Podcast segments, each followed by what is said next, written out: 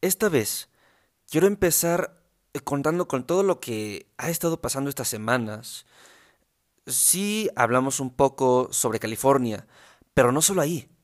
Y no solo son incendios, son inundaciones, eh, son pérdida de, de hábitat, pérdida de especies, de vidas humanas. Y aunque sí es una tragedia, creo que algo bueno que le podemos sacar de todo esto es que la gente se da cuenta. Se da cuenta que verdaderamente es un problema. Y que si no hacemos algo, no solo va a pasar a esa zona de California o, o a, al arrecife de coral, no solo va a pasar en esos lugares, va a pasar en todo el mundo. Cuando llegue, cuando este problema esté en todos los lugares del mundo, no habrá, no habrá marcha atrás y no va a existir un poder humano que lo logre frenar. La buena noticia es que estamos a tiempo. Y, y quiero decir esto porque la semana pasada eh, eh, se habló de, esto en, muchos lugares, porque bueno, yo de México, eh, en Estados Unidos se, están quemando millones de kilómetros en California. Y, y México, mexicanos fueron, bomberos mexicanos, fueron a ayudar, a ayudar a nuestro vecino, a California. Y ahí nos damos cuenta que no existe discriminación en ese, en ese punto. Muchas personas dijeron, sí, qué bueno que nuestros vecinos, qué buena onda, eh, nos ayudaron.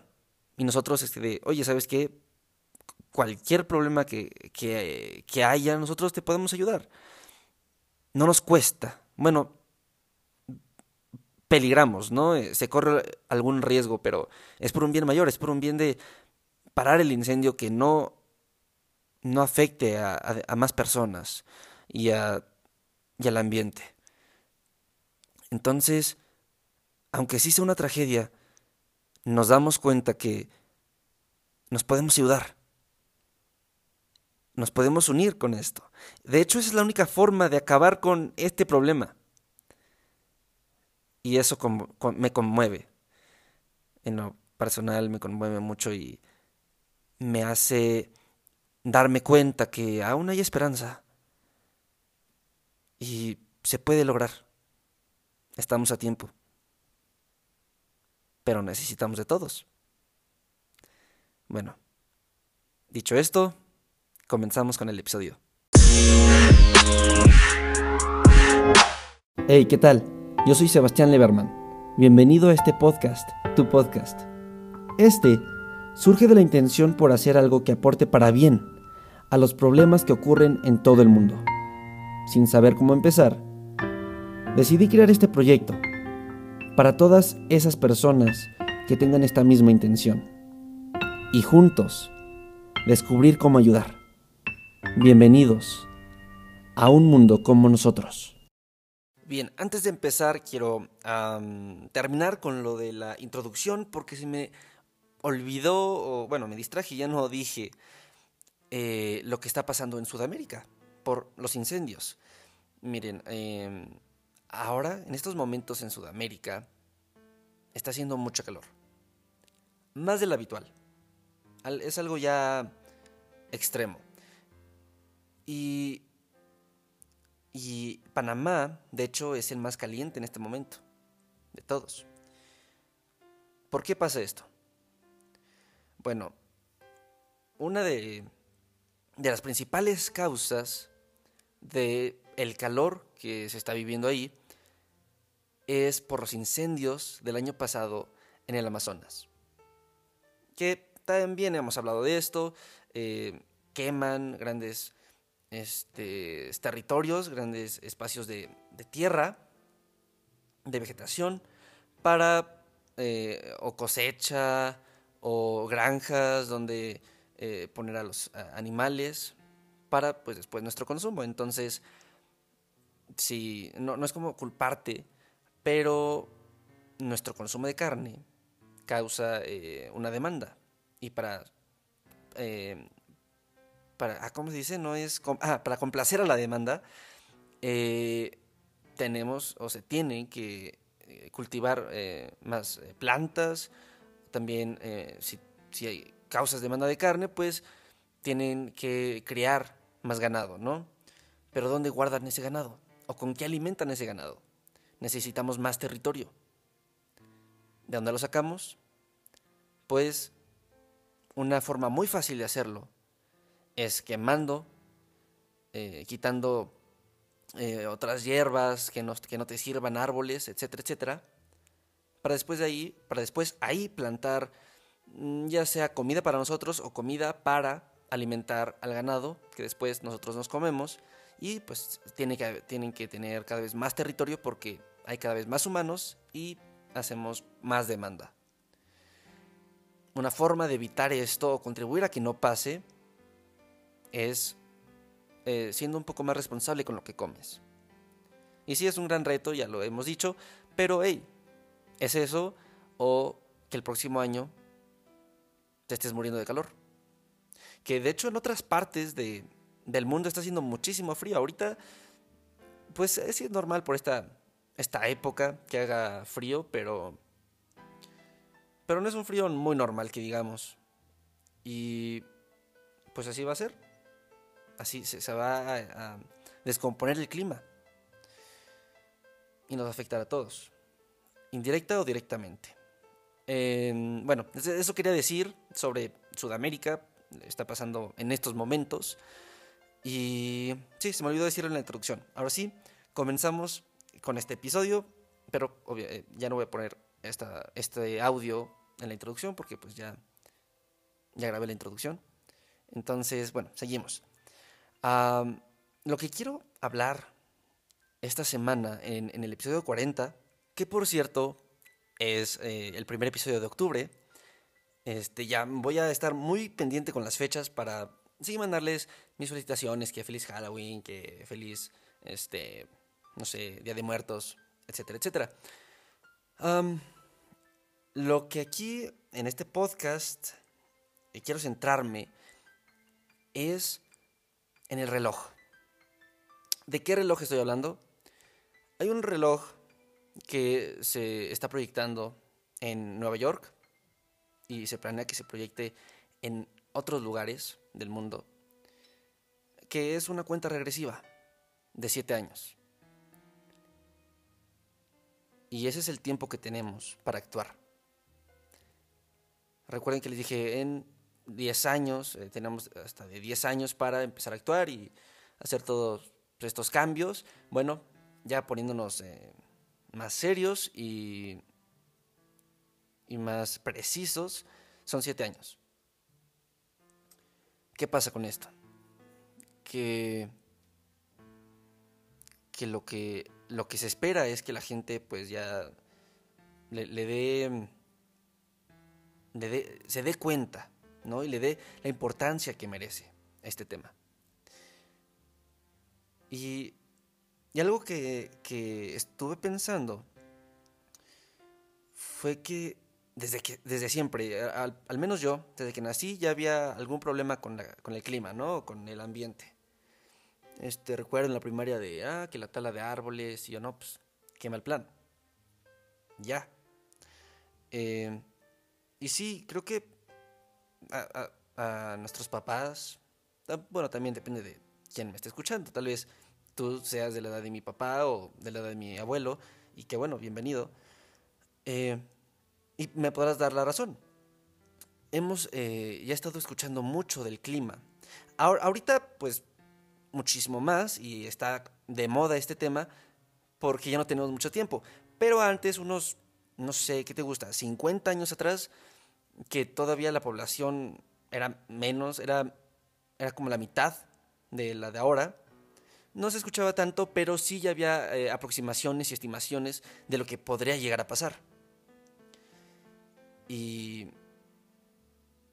y no tengo las fechas exactas, pero sí, sí sé del, primer comercial acerca del plástico que se hizo para concientizar a los demás. Era, de hecho plástico en, en el agua, en el mar. La contaminación de ese plástico y pues las consecuencias que podría tener. Ese comercial sí eh, impactó un poco y desde ahí pues empezó a exponenciar este, este tipo de movimientos. Pero a lo que quiero llegar es que incluso nuestros abuelos saben, desde hace mucho tiempo, saben de, estos problemas. ¿Qué pasa? Que, no se ha actuado. ¿Por qué no se ha actuado? Por la infoxicación. Y cada vez es más. Y, cada vez tú sientes. O sea, tú, tú no quieres hacerle el mal. A menos que te esté pasando algo, que no estés al 100, no creo que le desees el mal a nadie.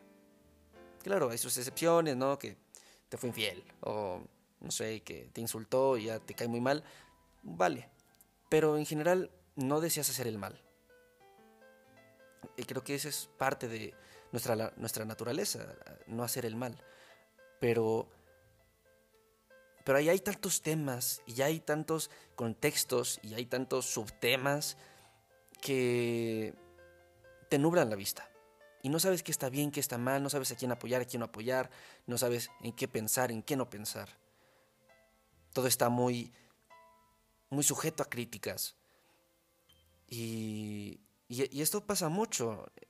Eh, ¿quién, ¿quién, antes hacía chistes muy machistas eh, y ahora se arrepiente? Digo, cuando se trata de la comedia, voy de acuerdo que que en nombre de la comedia, pues, hay ciertos privilegios, pero cuando estén justificados realmente, y no nada más por decirlos.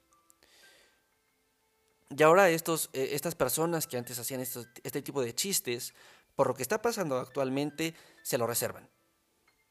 Y no solo es con este, el derecho a la mujer, también es con el racismo, también es con eh, pues, la desigualdad en general.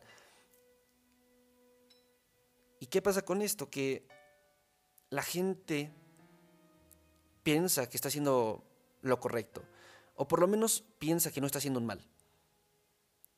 Y cuando alguien más viene y les dice, oye, ¿qué crees? Esto, esto que estás haciendo está mal.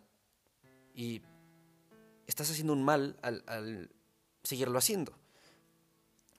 Pero esta gente, eh, todos, y me considero uno de ellos, que yo creo que estoy haciendo las cosas bien, pero si me dice, si me dice alguien, oye, ¿sabes qué? Estás, no sé, mejor les doy un ejemplo. Eh, de chiquito me chocaba, me chocaba, como no tiene una idea, abrir las bolsas de, pues, no sé, del pan o yo qué sé, cualquier bolsa. Cuando la amarraban, y le hacían un buen nudo que te cuesta trabajo y si no tienes uñas o te las acabas de cortar, es como de, ay, no, no, no, te, no puedes alcanzar a deshacer el nudo de la bolsa de plástico. Sí te a mí me desesperaba muchísimo. Entonces, ¿qué hacía? Le hacía un hoyo a la bolsa, la abría, la, la rompía y ya sacaba lo de adentro, no sé, un juguete, un pan, etc. Puede ser lo que sea. Y, y mis primos grandes me decían, oye, no, no rompas una bolsa para usar, utilizarla otra vez.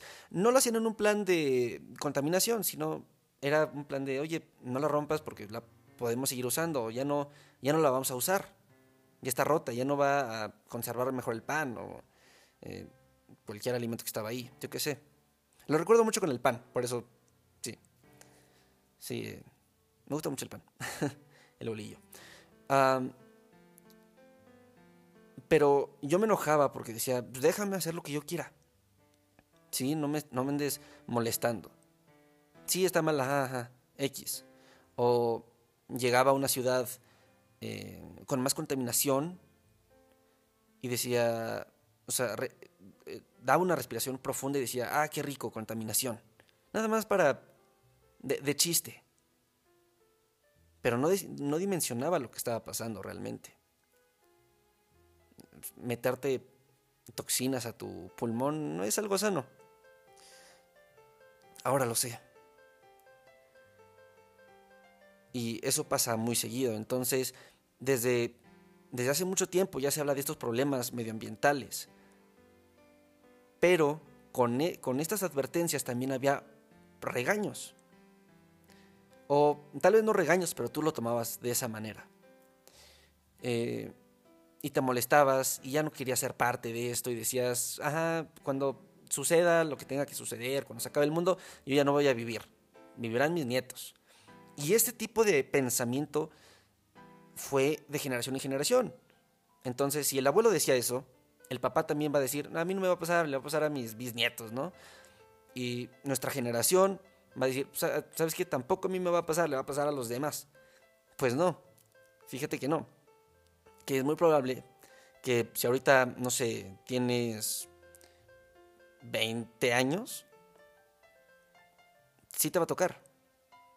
En el 2050 ya eh, vas a ver los cambios. No es como una fecha exacta de, ok, si no hacen esto, van a empezar los problemas. No, no, no. Los problemas ya empezaron. Y si no hacemos algo para detenerlos, nos van a rebasar estos problemas. Aún tenemos la solución a este problema. Pero si sigue creciendo, las soluciones que tengamos o que podríamos tener no van a funcionar.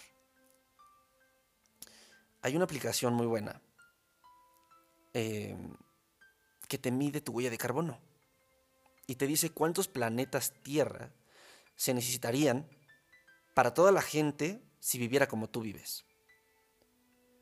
Eh, y te pregunta desde qué transporte utilizas, cuánto recorres, qué tipo de, transporte, si es eh, público o si es privado, eh, si en el privado viajan muchas personas o solo tú, o si usas bicicleta, cuánto recorres, en dónde vives, desde un departamento hasta una, no sé, una mansión. Y este, este tipo de cosas. Entonces, eh, esta aplicación calcula que si todos vivieran como tú vives, pon tú que, que tienes un auto propio, que solo vas tú y tienes que recorrer una gran distancia todos los días. Aparte que comes mucha carne, aparte que vives en una mansión, aparte que gastas mucha luz, mucha agua, tienes, no sé, 50 mascotas. Em, ¿qué, más puede ser? Eh, no sé, tienes una empresa de plástico, porque pues, tienes una mansión, entonces debes de ganar muy bien. Y supongamos que todos vivieran como esa persona, necesitaríamos 500 tierras para darnos ese sustento ¿no? de, vida. Y, está muy curioso porque te das cuenta de lo, que no, de lo que no tenemos y con lo que te estaba diciendo anteriormente, no habrá soluciones. Eh, Elon Musk, que yo lo admiro, es un, un ejemplo a seguir, yo diría, desde mi, perspectiva tú podrías pensar cosas distintas, pero desde, donde yo lo veo, es, wow, es un gran ejemplo de, de éxito. Él trata de llevarnos a Marte, vivir ahí. Pero tampoco creas que tu vida que tienes aquí la vas a tener en Marte. No, muy difícilmente vas a tener una habitación propia. Seguramente, no, no, no estoy seguro, no, no he leído datos pero por simple lógica lo sabes. Y, y pon tú que tuviéramos dos tierras, ¿no? Que, que se lograra eh, que lo que tenemos en la tierra, agua, vida, naturaleza, climas, ciclo del, agua, eh, entre muchas otras, también lo tuviéramos en Marte. Fuera una dúplica, una copia exacta. Bueno, te invito a que busques este tipo de aplicaciones que miden tu huella de carbono y te enseñen cuántos planetas se necesitarían para que todas las personas vivieran como tú. Es muy difícil que sean solo dos planetas. A veces hay quienes necesitan, necesitan hasta tres o cinco. Entonces necesitaríamos eh, conocer y, tratar de transportarnos a otros planetas para que siguiéramos viviendo así, lo cual es obviamente imposible. Entonces, por eso digo que cualquier eh, solución que existe o que exista en algún futuro no nos va a salvar de este problema. Y sería muy cobarde de nosotros escaparnos de un planeta a otro solo porque ya echamos a perder el que teníamos. recuerdo... No es un dicho, pero ni, recuerdo dónde lo vi, para serte sincero. Pero sé que no es mío, o sea, sé que no, yo no lo produje. Pero decía más o menos esto, que nosotros no somos dueños del mundo. Nosotros no somos eh, los creadores de él. Y a nosotros no nos pertenece. Nosotros tenemos la ventaja de podernos desarrollar, entre comillas, mejor. Y, ese poder conlleva una gran responsabilidad. Conlleva una gran responsabilidad. La cual no, no hemos tomado. Tenemos el poder, pero la responsabilidad ah, la hemos dejado atrás. Creo que hay que regresar un poco. Y y en un principio, cuando todavía estábamos como humanidad en desarrollo, eh, éramos más, más sustentables, pero no quiero buscar esa palabra porque esa la, relacionamos mucho con ya ser muy eh, veganos y muy verdes y no, aún no, aún la gente no lo acepta y no lo ve como algo muy bueno. Quiero buscar una palabra más... ya sé, en, esa, en ese tiempo, donde apenas nos estábamos desarrollando como humanidad, las personas eran más conscientes y congruentes. Sabían que ellos no estaban en la cima de todo. podrían tener muchos dioses, el dios del agua, el de la tierra, etc. Pero eso los ayudaba y guiaba para que no se acabara en eso, no se acabara en el agua, no se acabara en la tierra, la respetaran, respetaran los ciclos de, la vida, de, la agricultura, de la ganadería. Y eso es lo que tenemos que también buscar nosotros. Creo que para innovar y, seguir adelante, tenemos que retroceder unos pasos y aprender de nuestros errores y de nuestras ventajas de lo que hacíamos mal y de lo que hacíamos bien antes. Lo que hacíamos mal, dejarlo en el pasado y lo que hacíamos bien, regresarlo al presente. Claro, ahora no todo, no todo es igual. Eh, no creo que mucha gente quiera sacrificar un bello departamento, una gran casa, para vivir en cuevas. O iglús, que el iglú es la única casa sustentable y que no contamina en absoluto. No creo que mucha gente se quiera sacrificar en eso. Pero para eso hay adaptaciones, eh, hablamos de biomimética, ¿no? Aprender de la naturaleza cómo vive, porque la naturaleza lo que menos hace es dañarse a sí misma.